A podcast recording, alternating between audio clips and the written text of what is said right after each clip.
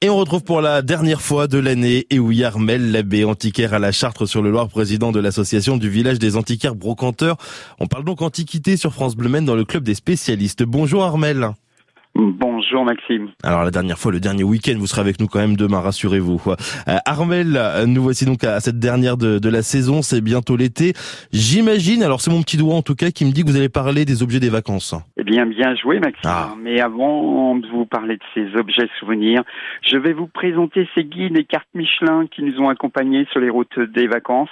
Alors certes, aujourd'hui, hein, GPS et Google Maps ont pris le relais, mais ces cartes sont recherchées par les collectionneurs. Bonne idée. Mais elles sont apparues euh, quand, ces cartes routières alors, les toutes premières cartes datent de 1890 et ont été réalisées à partir de cartes militaires. Et c'est en 1895 que le cartographe Alphonse Taride lance la toute première carte routière à l'intention des automobilistes. Puis c'est en 1909 que la saga Michelin commence en diffusant à leur tour des cartes et des guides rouges pour faciliter les voyages et devenir le manuel de survie gratuit et distribué aux chauffeurs. Alors ces guides indiquent les itinéraires, mais aussi l'adresse du garagiste, de la droguerie pour récupérer des bidons d'essence, l'hôtel pour faire étape et le restaurant pour le fréquenter.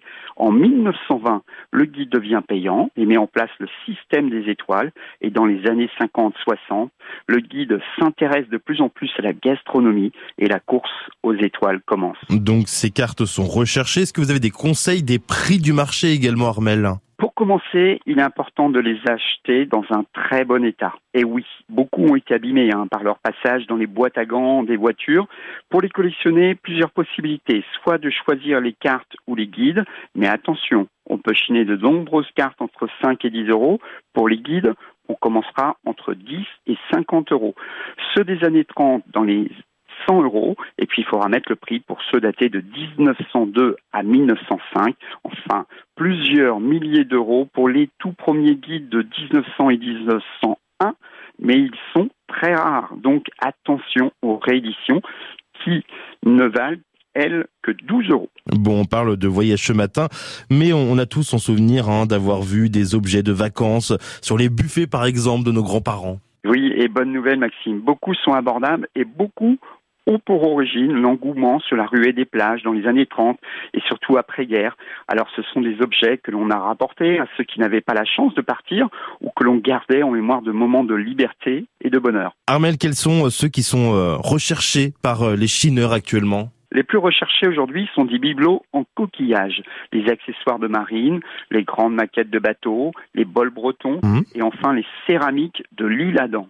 Et il faut savoir que ces objets de l'île Adam sont parfois méconnus du public et pourtant de très nombreux objets représentent des souvenirs de bord de mer. L'histoire de cette manufacture, située en banlieue parisienne du Val d'Oise, remonte à la fin du 19e jusqu'aux années 50. Mmh. Alors, elle a créé d'innombrables sujets comme des pêcheurs, des loups de mer, des petits bateaux de pêche, des phares. Tous étaient destinés aux commerçants des stations balnéaires dont elle portait le nom. Mais dites-moi Armel, on retrouve aussi sur les brocantes des objets très kitsch. On fait quoi de ces objets eh bien, je vais vous faire sourire, Maxime. Mhm. Les chineurs aiment inventer des soirées ou des apéritifs à thème où chaque invité doit venir avec l'objet le plus kitsch et parfois, je l'avoue, le plus démodé. Alors, on peut les offrir à l'occasion d'un anniversaire. Dans tous les cas, ils seront peu coûteux et mettront de l'ambiance à votre soirée. Et puis, Maxime, J'aurais aimé vous parler des magnifiques globes terrestres ce matin pour vous faire rêver, vous l'avez compris. Ce sera mon premier sujet à la rentrée pour vous faire voyager de nouveau. Et on attend ça avec impatience. Merci beaucoup Armel, on vous retrouve demain. À demain. À demain Maxime.